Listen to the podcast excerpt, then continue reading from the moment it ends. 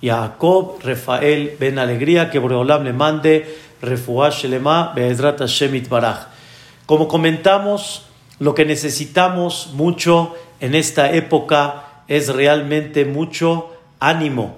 Ánimo realmente para poder dar Be'ezrat Hashem esperanza, dar una luz, dar un futuro, dar realmente un sentimiento de que todo esto fue una época de crecimiento, una época en la cual no nada más la vamos a dejar en el pasado, sino la vamos a utilizar como un escalón o tal vez algo más todavía, como un trampolín hacia el futuro, primeramente Dios. Quiero, Bezrat Hashem Baraj, platicar el título principal de esta clase. ¿Acaso podemos cambiar la suerte?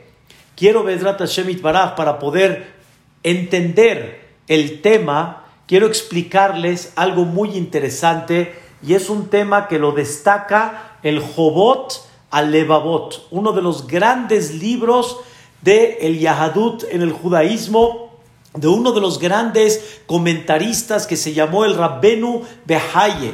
Y él escribe en uno de los portones, divide su libro en portones, y uno de ellos se le llama Shar Abitajón, el portón del bitajón. ¿Qué significa el bitajón? El sentirse firme, el sentirse seguro, el no sentir miedo, el no sentir algún, algún momento en la cual se siente desprotegido. Y todo eso es cuando la persona confía y se basa su seguridad en Dios y sabe que Boreolam es el que maneja la vida. En este portón, dentro de este libro grandioso, Jobot Levavot escribe que Dios creó una naturaleza. Y Dios creó una naturaleza en la cual nos tenemos que conducir bajo esa naturaleza. La persona no puede ignorar la naturaleza. La persona tiene que saber que está expuesta a esa naturaleza. Voy a dar un ejemplo muy simple. La persona tiene que saber que si no come, hasbe shalom, la persona no tiene vida. La persona tiene que saber que tiene que dormir. Y si no duerme, hasbe shalom, pierde la vida. No hay forma que la persona pueda dirigir su vida sin esa naturaleza. Y es verdad que en manos de Dios está todo. Es, es verdad que Dios puede dictaminar algo diferente y que Dios puede mantener a la persona sin comer como lo hizo con Moshe Rabbenu. Pero sin embargo, fueron excepciones en una vida. Pero la realidad es que existe una naturaleza. Así como la persona no debe de meter la mano al fuego, así como la persona no debe de cruzar el periférico cuando están los coches a alta velocidad y decir, Minashamaim, del cielo. No, no es del cielo, ese fuiste tú. Si metiste las manos y te quemaste, fuiste tú realmente el responsable. Hay una naturaleza que hay que respetarla y hay que conducirse detrás de esta naturaleza. Dice el Jobot Levavot algo muy este, impactante. Esa naturaleza, en términos generales, Dios no la quiere cambiar. La cambió en ciertos momentos de la historia del pueblo de Israel, como por ejemplo cuando nos mantuvo en el desierto 40 años, cuando entramos a la tierra de Israel de una forma milagrosa, cuando nos sacó de Egipto en una forma impactante. Dios ahí cambió la naturaleza, pero generalmente Dios en términos generales quiere que la persona se conduzca de forma natural. Por ejemplo, quieres comer, tienes que sembrar. Tienes que sembrar, tienes que cosechar. Vas a cosechar, tienes que cocinar la comida. La comida no te va a llegar en una forma este, milagrosa. La comida la tienes que hacer de forma natural. Eso es en términos generales y quiero definirles en breve. La naturaleza se le llama orden. Orden. La naturaleza es una voluntad divina que se lleve a cabo todo el tiempo y que esa naturaleza no cambie. Porque si esa naturaleza cambia, imagínense ustedes que estén sentados en una silla y de repente la silla deje de ser madera y se convierta en cartón, se convierta en papel, te caes.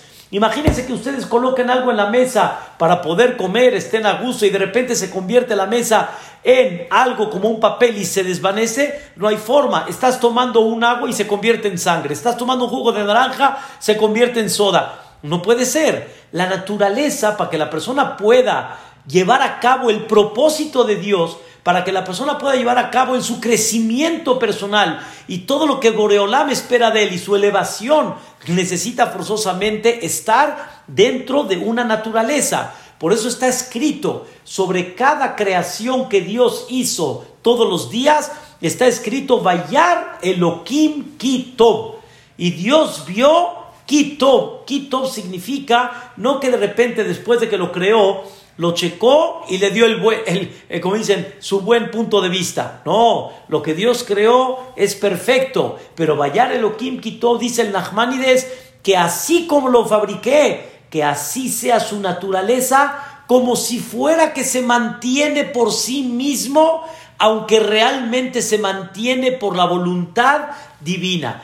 Ese es el concepto de la naturaleza. Hoy, primeramente Dios, queridos hermanos, vamos a platicar algo extraordinario. Vamos a platicar de un tema que se llama el mazal. ¿Qué significa el mazal? El mazal es algo que el Talmud y los grandes jajamim ya, ya hablan sobre él. El mazal significa que no nada más existe una naturaleza que ustedes conocen, que ustedes palpan, como la madera, como el agua, como todas las cosas que hay dentro de la naturaleza, si no hay algo más todavía dentro de esta naturaleza. Dios dirige a los seres humanos bajo los astros.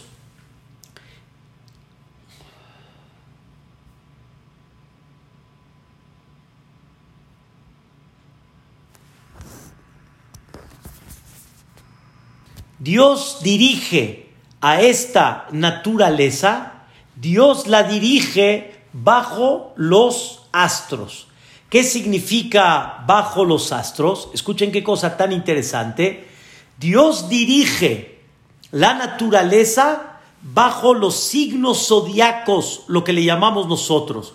Voy a explicar esto en breve porque realmente el concepto de los signos zodiacos tiene un tema muy amplio, un tema, la verdad, muy interesante.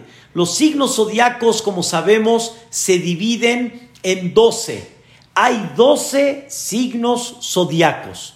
Y esos 12 signos zodiacos significa que cada uno de ellos influye cuando la persona nace, influye en la naturaleza de la persona. Y eso es lo que se le llama en conceptos de la Torah, es lo que se le llama el mazal. Hay gente, lo decimos aquí de chiste, pero hay gente que nace con mazal de estrella y hay gente que nace con mazal estrellado, no de estrella, sino estrellado. Quiere decir, a donde pone la mano realmente no le va muy bien. A donde él quisiera crecer, no le va muy bien. Y existe el otro lado, existe la persona que nace con un mazal muy bueno, que nace con un mazal maravilloso. Eso depende mucho del momento, del día, del mes, de la hora. Es un tema, la verdad, muy amplio, pero muy interesante, que hay que saber que la Torah sí lo reconoce. Y, y Dios fijó que el nacimiento de la persona bajo esa influencia de los signos zodiacos influye en el mazal de la persona. Voy a explicar algo muy interesante.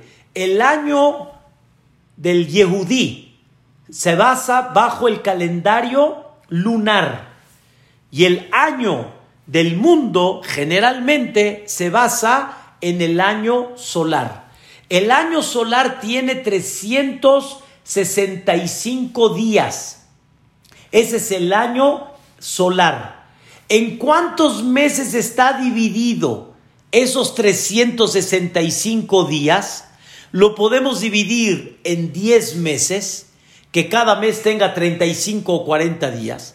podemos dividirlo en 12 meses, podemos dividirlo en 9, podemos dividirlo en 15, no importa. Lo importante es tener en un calendario total 365 días. Y los meses realmente son relativos, no son absolutos. El calendario solar es lo que le toma dar la vuelta y girar ¿sí? la Tierra y toda la, la galaxia sobre el Sol. Cuando hay esa rotación, dura completamente 365 días. Esto, queridos hermanos, es el calendario solar. Pero el calendario lunar, ¿cuál es el calendario lunar? El de nosotros. Vean qué interesante. El calendario lunar, fíjense bien, son 12 meses que cada mes del calendario lunar son 29 días, 12 horas y 44 minutos. Quiere decir, el calendario lunar realmente es el mes lunar. El mes lunar es 12, 24, eh, son 29 días, 12 horas y 44 minutos. Por eso, para poder siempre balancear, tenemos meses de 29 días y tenemos meses de 30 días. Porque los meses de 29 faltaron 40 12 horas y 44 minutos. Esas las reponemos al otro mes, al, al, hacer el mes de 30 días. Ahí recuperamos los 12 que nos faltaban anteriormente. Y así nos las vamos llevando y es un calendario que los jajamín van poniendo la diferencia de los meses sin entrar ahorita en los detalles. Pero ¿a dónde está el año lunar? ¿El año lunar en qué está? ¿Por qué llevamos un año completo lunar cuando realmente el mes es lo que implica la luna, que son 29 días, 12 horas y 44 minutos? Aquí nos explica la Gemara en Masejet Shabbat y en otros lugares que el calendario lunar se basa en los 12 mazalot, en los 12 signos zodiacos. Quiere decir, cada mes lunar domina un signo zodiaco.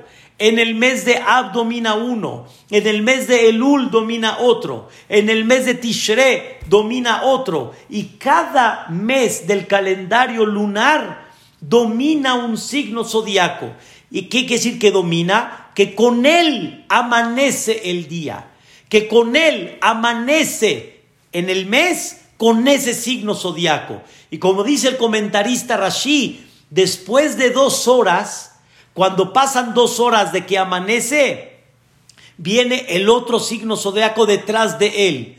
Y cuando pasan otras dos horas más, cuatro, viene el otro signo zodiaco y se aparece en el día. Y así, durante 12 horas, se van apareciendo todos los signos zodiacos durante el día. Por eso es una cosa maravillosa saber que hay mucha combinación el mes que una persona nace, ¿ok?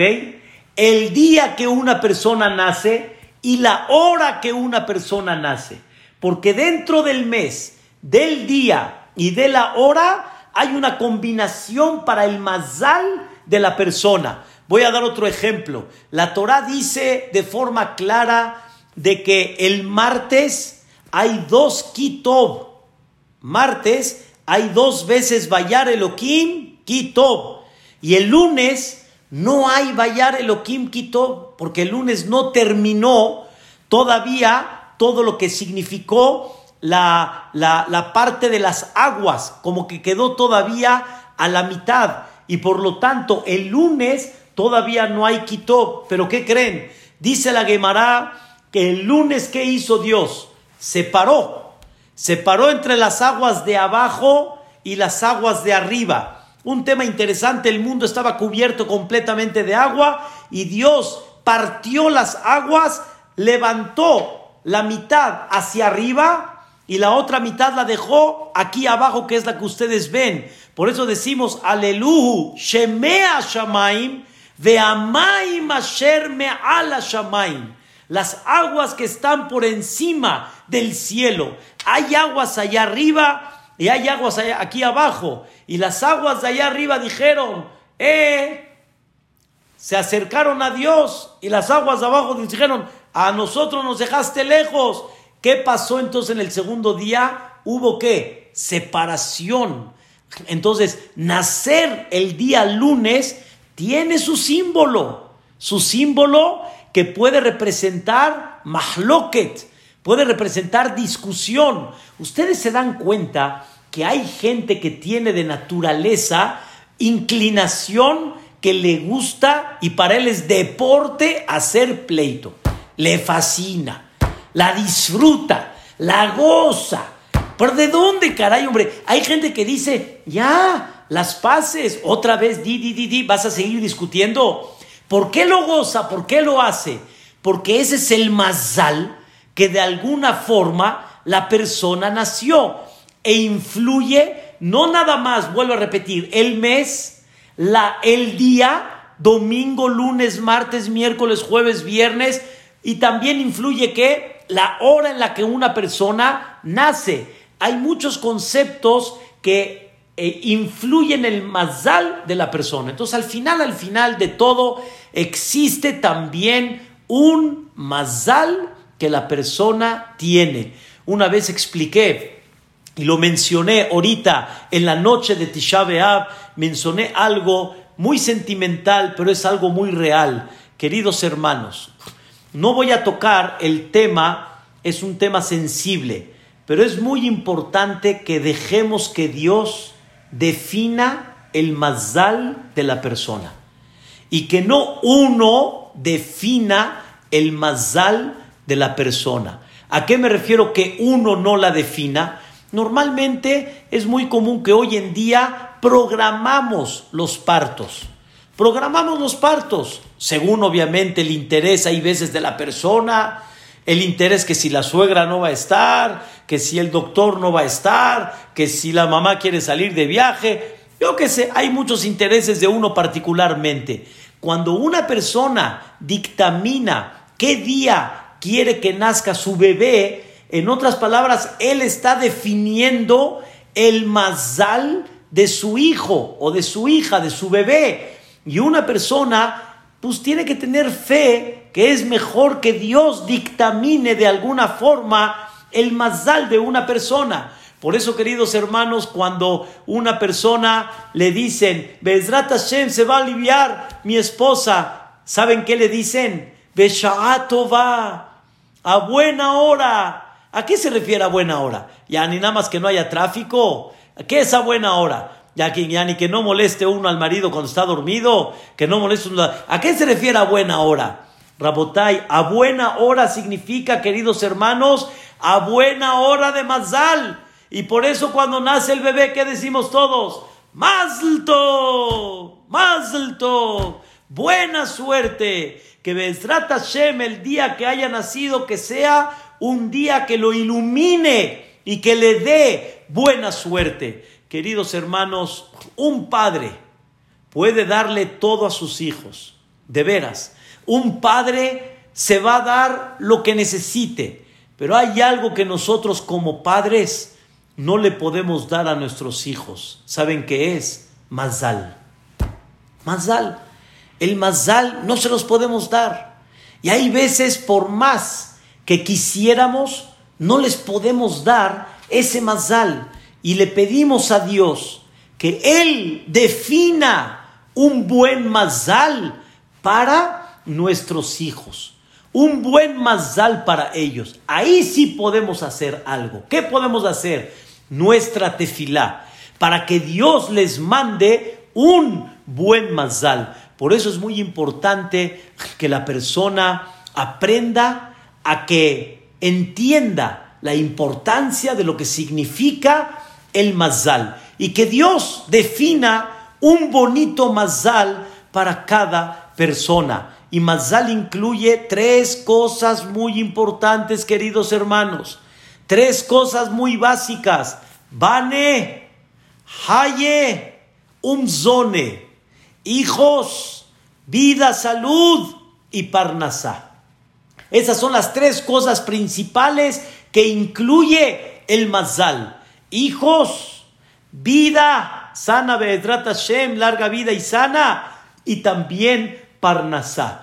¿Qué tan importante es pedir que Boreolam ilumine con ese mazal a nuestros hijos? Por eso, queridos hermanos, existe que cuando una persona tiene buen mazal, tiene buen mazal, o sea, le va bien en los negocios, donde pone su mano le va bien, entonces pasa y sucede que cuando uno quiere levantar su mazal, lo mejor, dicen nuestros comentaristas, asóciate con el que tiene el buen mazal, porque normalmente el buen mazal influye para la persona que no tiene tan buen mazal. Nunca les pasó que de repente en un sorteo, cuando se rifan miles de pesos, de repente sale el número ganador. ¿Quién se lo ganó? Claro, el que tiene dinero, claro. Y hay veces que decimos, dinero jala dinero.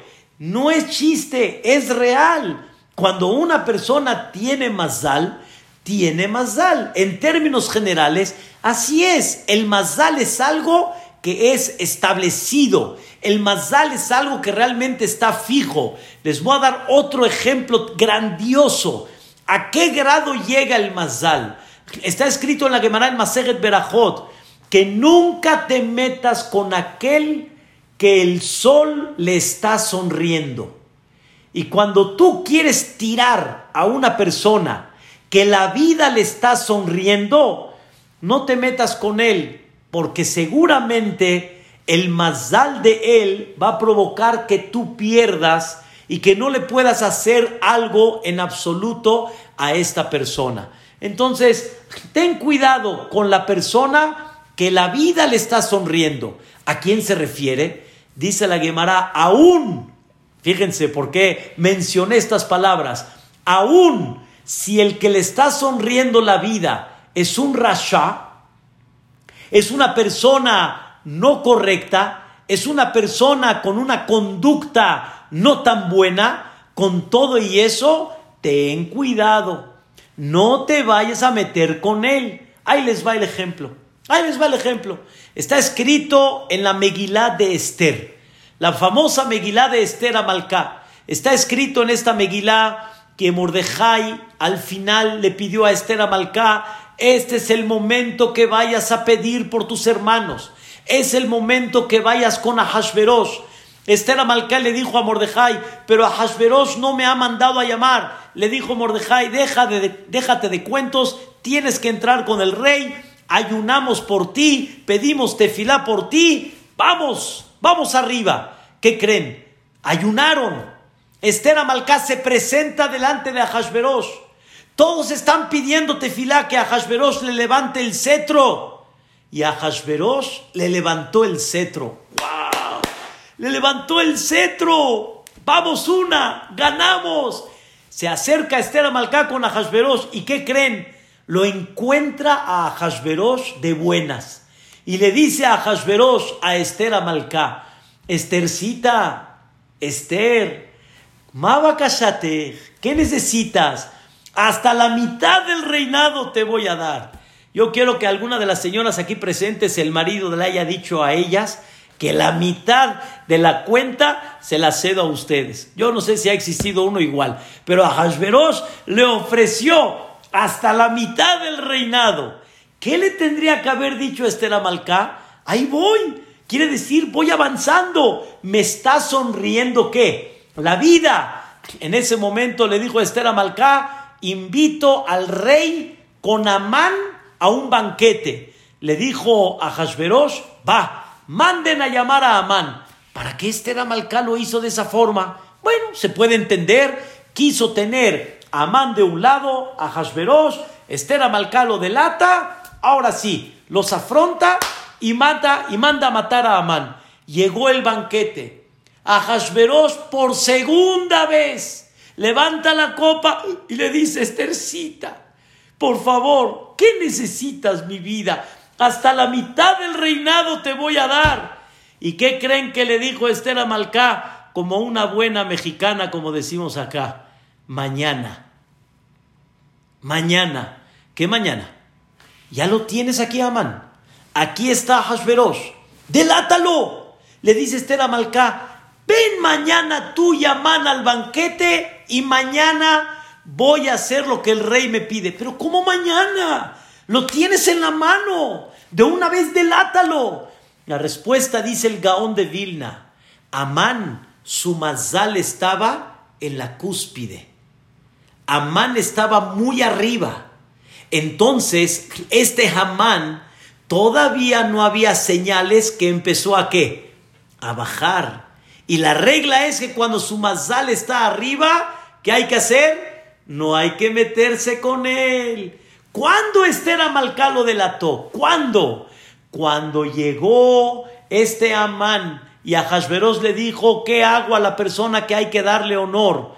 Y al final Amán tuvo que jalar a Mordejai y vestirlo con las vestimentas del rey. Y Amán lo subió en el caballo del rey. Y Amán fue el que, el que llevó el jinete.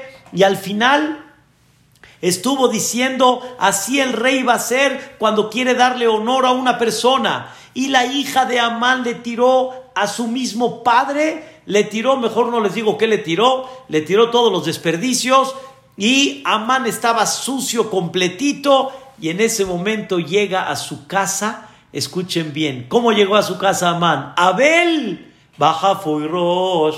Llegó de luto por su hija y llegó todo sucio y todo, con perdón de ustedes, con un mal olor.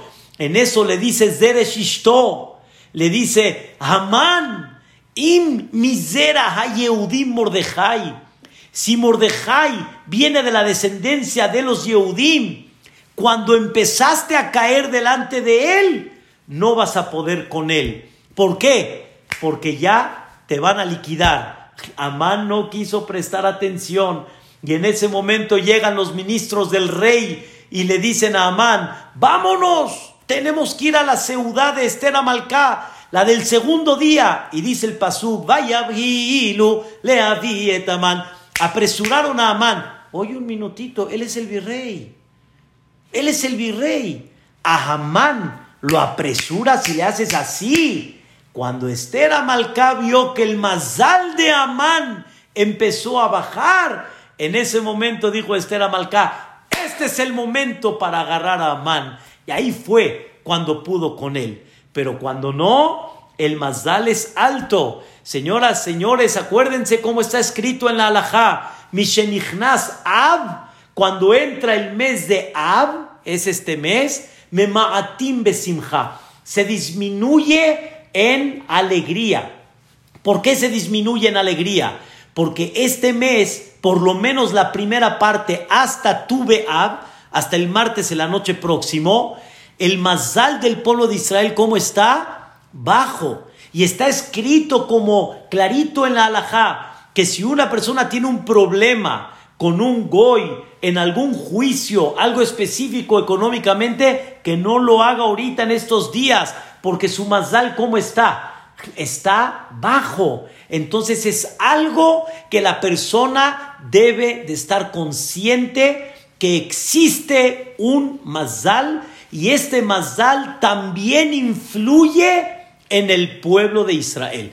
El pueblo de Israel también está dentro de este mazal y es una naturaleza que así Dios creó. Según el mazal es la parnasá de la persona, es la vida de la persona, es el carácter de la persona, son los hijos de la persona. Esto, queridos hermanos, es en términos generales lo que dicen nuestros sabios, Yesh Mazal be Israel. Existe el Mazal y sí influye en el pueblo de Israel. Sin embargo, aquí viene el tema.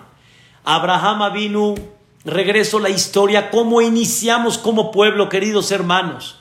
Abraham vino, llegó Dios y le dijo, voy a hacer un pacto contigo. Abraham promovió a Dios y Dios le dijo a Abraham, yo voy a hacer un pacto contigo y de ti voy a sacar una generación que van a ser como las estrellas y van a ser como los granos de arena, quiere decir, van a ser una multitud muy grande.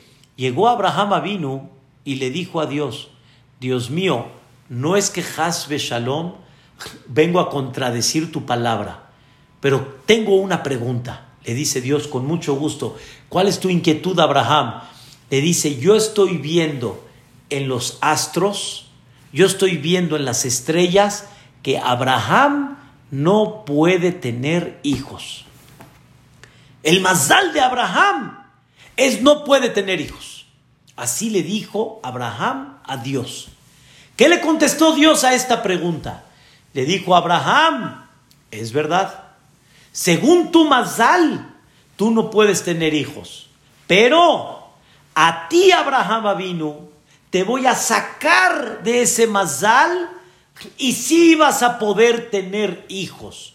Y tú, Abraham vino, vas a ser el ejemplo para tu futura generación que aunque sí existe un mazal, pero con todo y eso, ustedes pueden cambiar el mazal, pueden cambiar esa suerte. Y ahora te voy a explicar de qué forma y de qué manera.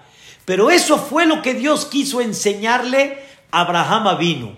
Y le dijo Dios a Abraham Avinu, quiero que le enseñes a tus hijos que ustedes, aunque tienen un mazal, van a estar por encima de ese mazal en el momento que yo decida y bajo las condiciones que yo te voy a enseñar, le dice Dios a Abraham Avinu. Y vean qué cosa tan increíble, queridos hermanos, vean qué cosa tan increíble. Abraham y Sara no podían tener hijos. Itzhak y Ribka no podían tener hijos de naturaleza. Jacob, Rahel y Lea no podían tener hijos. Bueno, caray, no podemos nacer como todos. No podemos natural vivir como todos. O sea, tenemos que nacer bajo un milagro. La respuesta es, es para enseñarte que tú, aunque estás en una naturaleza, pero yo voy a hacer muchas cosas para que tú estés por encima de esa naturaleza. Y ustedes, escuchen bien, en sus manos está dirigir esa naturaleza. Y ustedes tienen la capacidad de poder llevar a cabo un cambio en esa naturaleza. Ese es el tema, queridos hermanos, que queremos platicar el día de hoy. Les voy a leer un pasuk en Irmiyá, un pasuk, la verdad, interesante, un pasuk en la cual nos enseña cómo el pueblo de Israel tiene que tener este concepto. Dice el pasuk en el Perek Yud, en el capítulo 10, en el pasuk Bet, el versículo número 2. Dice ahí, dice así, al tilmedu. Ustedes no aprendan como las demás naciones del mundo.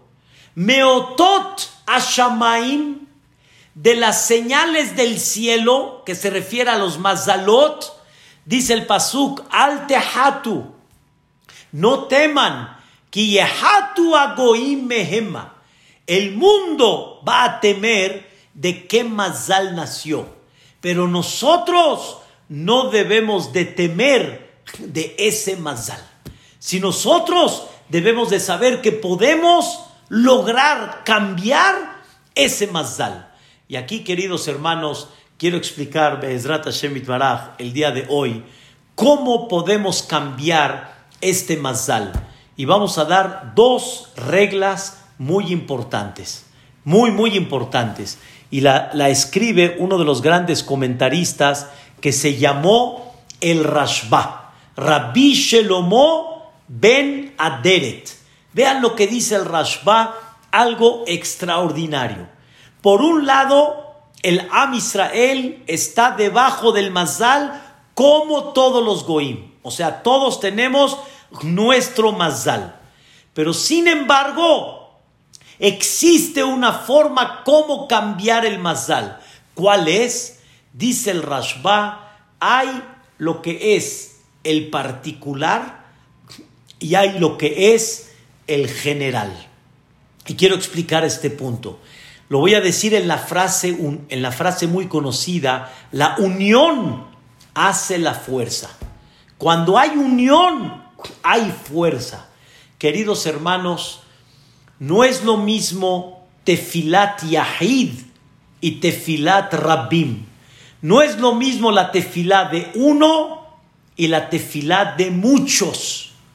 Dice el Rashba, cuando Am Israel se juntan para pedir la mayoría, muchos, por la misma causa, eso tiene una energía muy especial. No es lo mismo cuando una persona pide por un enfermo que cuando muchos pedimos por un enfermo. Y la, la energía de lo que le llamamos rabim, la cantidad de gente que pide, es tan grande que su fuerza hace que cambien el mazal, que cambien la suerte de la persona. Por eso hacemos lo que le llamamos cadenas de Tehilim.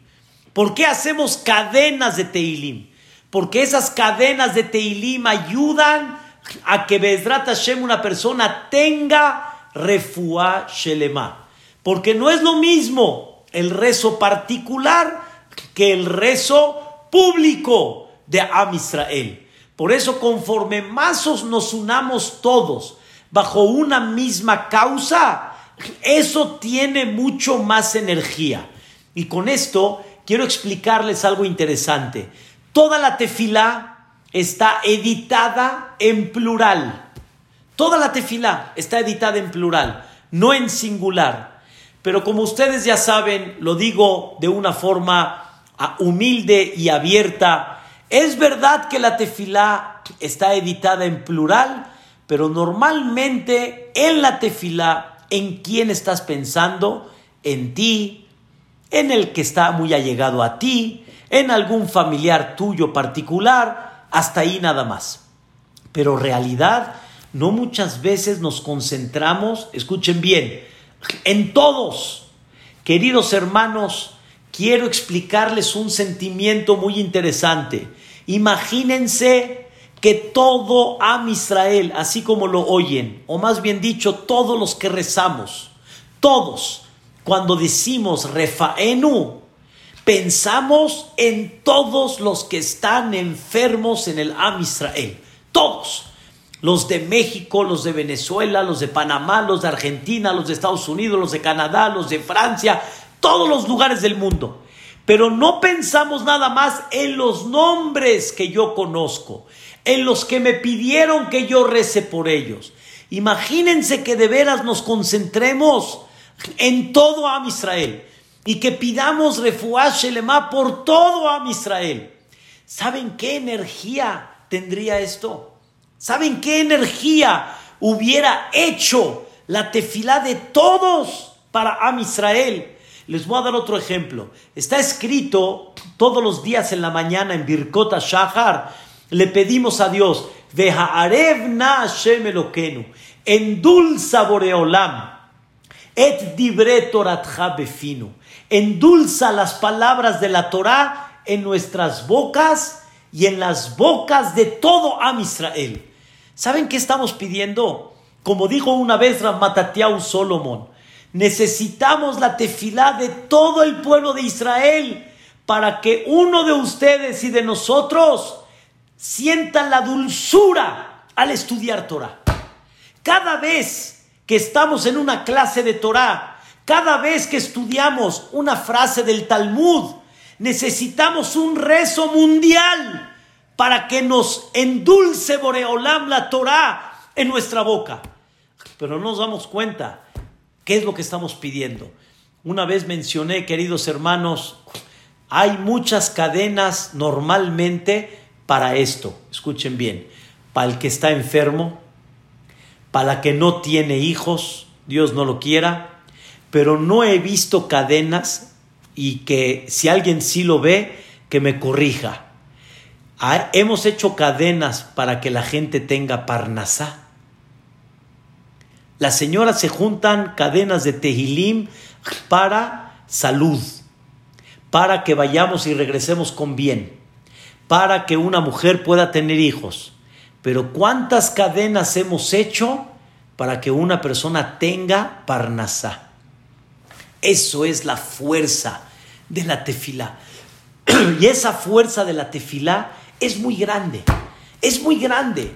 Debemos de empezar a, confiar con la fuerza que tenemos. Tenemos una fuerza enorme, queridos hermanos, y lo podemos llevar a cabo. Y hay forma cómo poder hacerlo.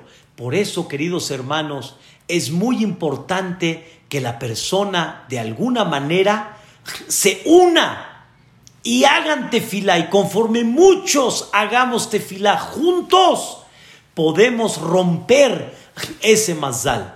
Por eso nosotros, queridos hermanos, somos de aquellos que nunca nos vamos a rendir. Nunca nos vamos a topar con pared. Nosotros cuando pensamos que nos topamos con pared, levantamos la mirada y le decimos a Boreolam, ábrenos las puertas del cielo. Y hemos visto milagros y maravillas sobre esto. Nosotros aquí en México, no sé exactamente el clima en Venezuela, en Hagasukot es época de lluvia. Muchas veces es época de lluvia. Y nosotros le levantamos la mirada y le pedimos a Dios, por favor, ya preparamos la azúcar, ya está bonita, ya está bien adornada. Permítenos, Boreolam, sentarnos en la azúcar. Señoras y señores, hemos visto maravillas bajo los pronósticos del país. Todo nublado, pronóstico de lluvia, seguro. Con todo y eso, de repente las nubes se, se, dispersan y ya no hay lluvia y nos podemos sentar. Tenemos idea lo que significa realmente la tefilá. Señoras y señores, nos debemos de juntar en una tefilá muy grande para esta pandemia, en una tefilá muy grande para que la economía se vuelva a reactivar otra vez. Dios es grande, hay mil y un maneras como. Y escuchen la idea, nosotros como pueblo, Boreolam nos ha enseñado, aquí estamos. El, el, individual es una cosa, pero el público es otra cosa. Y Am Israel aquí sigue. Abraham representó todo ese pueblo de Israel y Dios le enseñó a Abraham vino, tú eres un milagro, tus hijos van a ser un milagro. El pueblo va a representar un milagro.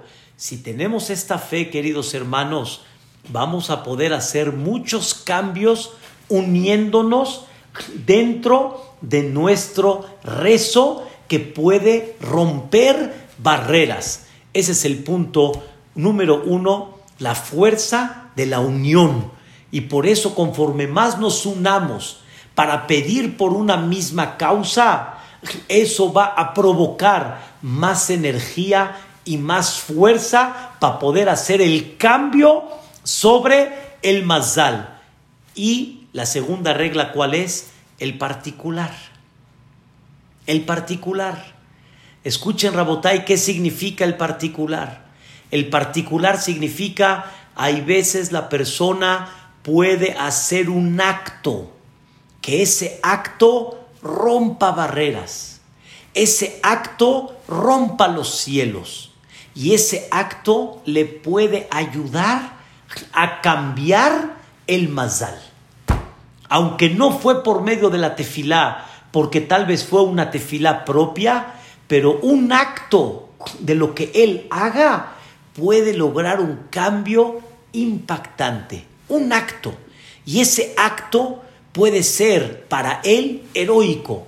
Y con ese acto no tiene ni idea el cambio de lo que puede hacer.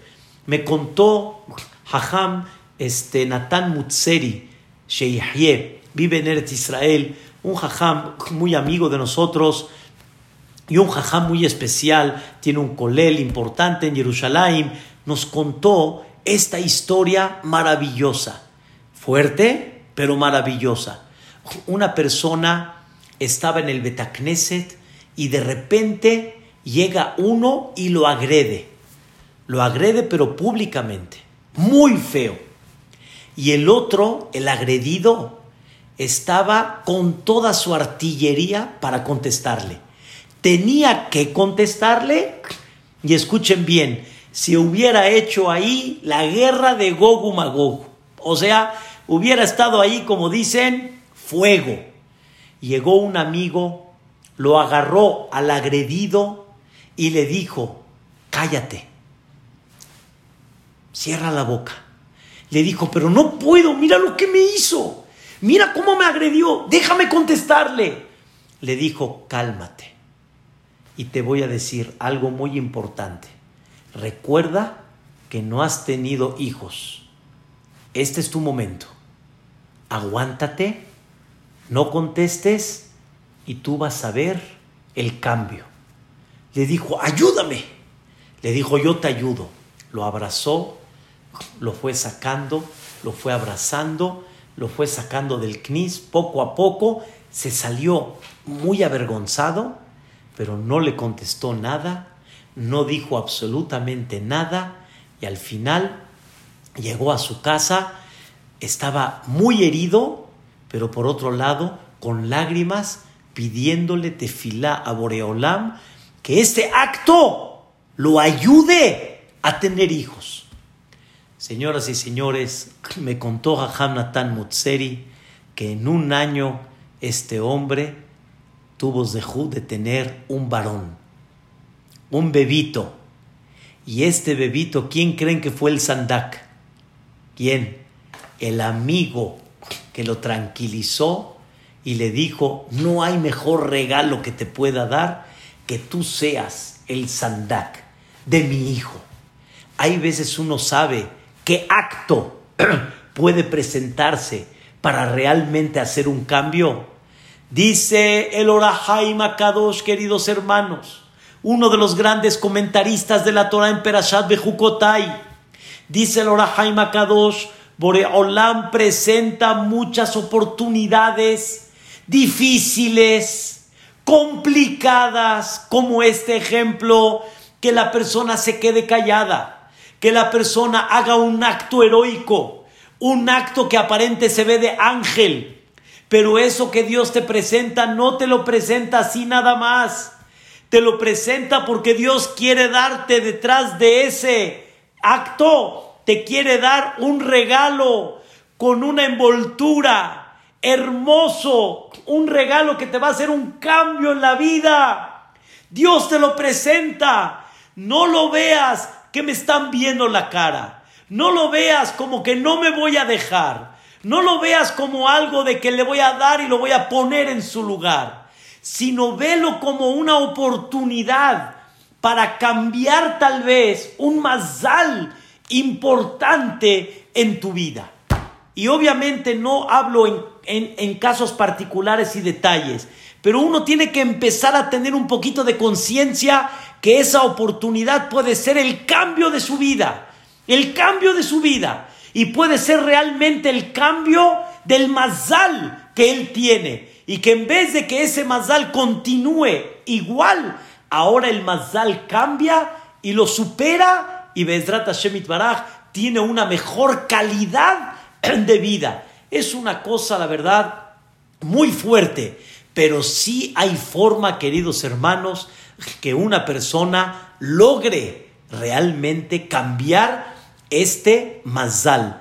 Otro de los puntos que habla mucho el Jafetz Haim y lo promovió mucho Rabiudas de Eb Sigal, el Rosh Shiva de Manchester, Zeher Tzadik Libraja, es cuando una persona trata de cuidarse de la Shonara y empieza a esforzarse realmente de no hablar la Shonara, eso le puede hacer a la persona un cambio muy importante en su mazal y puede ver milagros y maravillas. No tenemos idea a qué grado puede llegar cuando una persona realmente hace el esfuerzo y se cuida de no hablar la shonara. Esto es algo, la verdad, fantástico, pero ¿por qué? Porque la shonara hace la diferencia y no es fácil, pero ese esfuerzo vale la pena.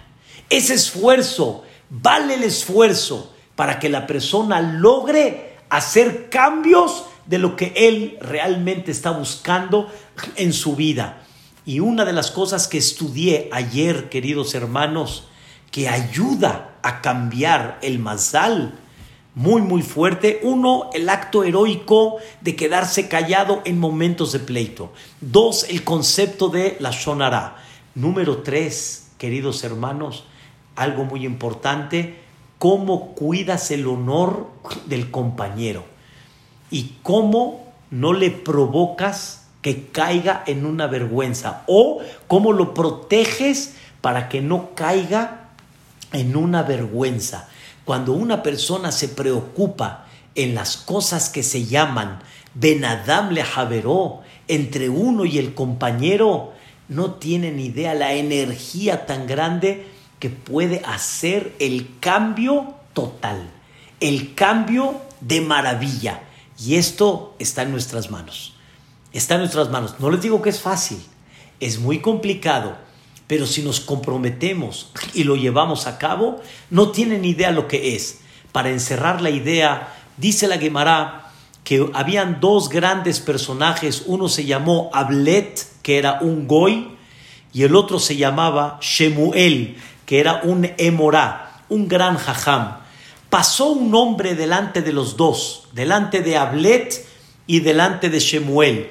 Y en ese momento Ablet le dijo a Shemuel, yo veo en esta persona, él sabía leer, como dicen, el mazal de la persona, esta persona va a ir y no va a regresar. Le preguntó Shemuel, ¿por qué dices que no va a regresar? Porque yo estoy viendo en su mazal que él no va a regresar. Shemuel le dijo estas palabras, si es Yehudí, puede lograr regresar. Y Ablet le dijo, no puede ser. Al final fue y regresó. Fue a cortar leña y regresó. Ablet cuando regresó dijo, no puede ser. Estoy seguro que en su mazal él ya tenía que haberse ido. No puede ser que haya regresado. Le pidió Ablet a este hombre que quite su cargamento, se quitó todo el cargamento que tenía. Señoras y señores, cuenta el Talmud, encontraron una serpiente partida en dos. Una serpiente que lo tenía que haber matado. Y no lo mató. Le dijo Shmuel, ¿me puedes platicar qué hiciste en esta trayectoria, en este camino? Le contestó, nosotros acostumbramos en la caravana que todos ponen una porción de pan y la dividimos entre todos y todos comemos de todo. En esta ocasión, uno de los integrantes no trajo su porción de pan, se le olvidó y estaba muy apenado y sentía que no le van a dar de comer porque él no trajo su porción de pan. Y yo me doné en juntar el pan para que esta persona no, no pase vergüenza y yo hice como que él me dio pan, pero era mío, y al final evité que pase una vergüenza. Y dice Shemuel a Ablet, ¿ya viste lo que puede hacer cuando una persona provoca eh, cuidar el honor del compañero? Cambia el mazal. Sé que es muy difícil, queridos hermanos. La primera, no se crean que es tan fácil juntar a mucha gente que rece por una misma causa no es fácil, pero de alguna forma se puede lograr más fácil. Pero las últimas tres son bomba atómica que hay que buscar la forma de llevarlas a cabo. No olviden la gran oportunidad que Dios presenta para que cambies tu mazal. No olviden cuidar un poquito el Lashonara, que es una energía muy grande. Y número tres, la conducta, cómo proteges el honor de el compañero. Quiero terminar con una pequeña historia que me platicó mi yerno ayer, que una persona llegó a la casa de un, a la casa de Abelín, a la casa de luto de una persona que falleció y los hijos cuando lo vieron lo vieron un poquito extraño, un poquito extraño, o sea, quiere decir no, no, no, lo, no lo tenían identificado. Y le preguntaron, ¿conociste a nuestro padre? Y él contestó, sí, por eso vine con ustedes. A ver, platícanos, ¿qué conociste de nuestro padre? Ellos, el papá de esta familia y él, pasaron la Shoah. Y esta persona que los vino a visitar estaba buscando comida en los basureros y no encontraba nada. Primer día no encuentra nada. Segundo día no encuentra nada. Al tercer día desesperado, ¿qué va a encontrar? ¿Qué no va a encontrar? Se lo encuentra el difunto y lo agarra y le dice, ¿qué buscas, hijo? ¿Qué buscas, mi vida? Le dijo, estoy buscando comida. Le dijo, pues ya no eres uno, mano, ya somos dos. Pero quiero decirte que está difícil que encontremos comida. Pero una cosa sí te puedo decir. La guerra ya está por terminar. Ten fe que la guerra está por terminar. ¿Y qué creen? Lo abrazó. Lo abrazó. Y le dijo el difunto a este hombre, ten fe, la guerra va a terminar. Lo besaba y le decía, ten fe, la guerra ya va a terminar. Esto ya va a pasar. Esto, Hashem, ya va a dejar de suceder. Ten fe. Le dijo esta persona a los hijos del difunto. Esas palabras fueron mucho más que una comida de un mes completito. Dice, esas palabras de aliento me dieron vida hasta el día de hoy. Queridos hermanos, cuánto necesitamos esas palabras y más hoy en día. No seamos, como dicen aquí en México, avaros. Seamos shireh, seamos este large en palabras. Vamos a decirle a la gente, ánimo, ya vamos pasando. Boreolam ya nos va a sacar de esta. Ten fe. Dios nos sacó de Mitzrayim para que sepas que así como allá nos hizo milagros, también aquí nos va a hacer milagros. Es verdad que la economía está difícil, pero ánimos muchachos, arriba compañeros.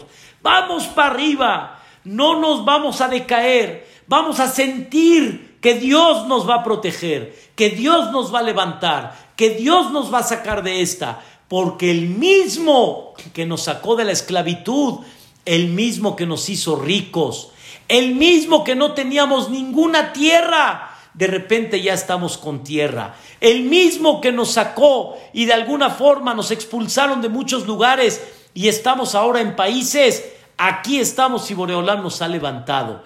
Eso es lo que hay que tener fe. Tenemos encima del mazal nuestros rezos, nuestros méritos, nuestros actos heroicos, el Ashonara, el Benadam le Haberó. Tenemos muchas cosas que nos pueden ayudar a cambiar esta suerte. Queridos hermanos, de veras, ojalá que Bezrat Hashem así sea, primeramente Dios, que Boreolam pronto, pronto nos mande realmente el Mashiach Tzidkenu, que escuchemos ya todos Besorot Tobot, Yeshuot Benehamot, Mearba Fota Aretz, y quiero agradecerle mucho a este hermoso grupo que formó esta clase, en especial al quien tuve relación con él, Alan Taub, que Bezrat Hashem, Boreolam, a él y a todo el grupo les mande verajá, rebajá, beatzlajá, bejol, dehem, y que este Zehut, queridos organizadores, Mashallah Ben Porat Yosef, de toda la gente que está aquí,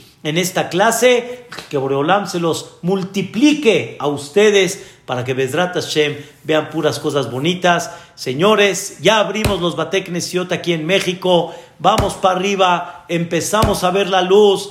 Es Shabbat Nahamu, Shabbat de consuelo. Boreolam nos está mandando una palmadita y un consuelo. Y Bezrat Hashem, que veamos pura verajá, rebajá, beatzlajá en todos los aspectos, que así sea Amén, Ken Yehi Ratzon. Les deseo de corazón que tengan una bonita noche, que descansen, que tengan bonitas vacaciones y Bezrat Shemit Baraj, que pronto Boreolam nos mande un Elul de mucho Rahamim, de mucha misericordia y que todos tengamos realmente que Tivá, Fehatimá va. Amén, Ken Yehi Ratzon. Muchas gracias para todos.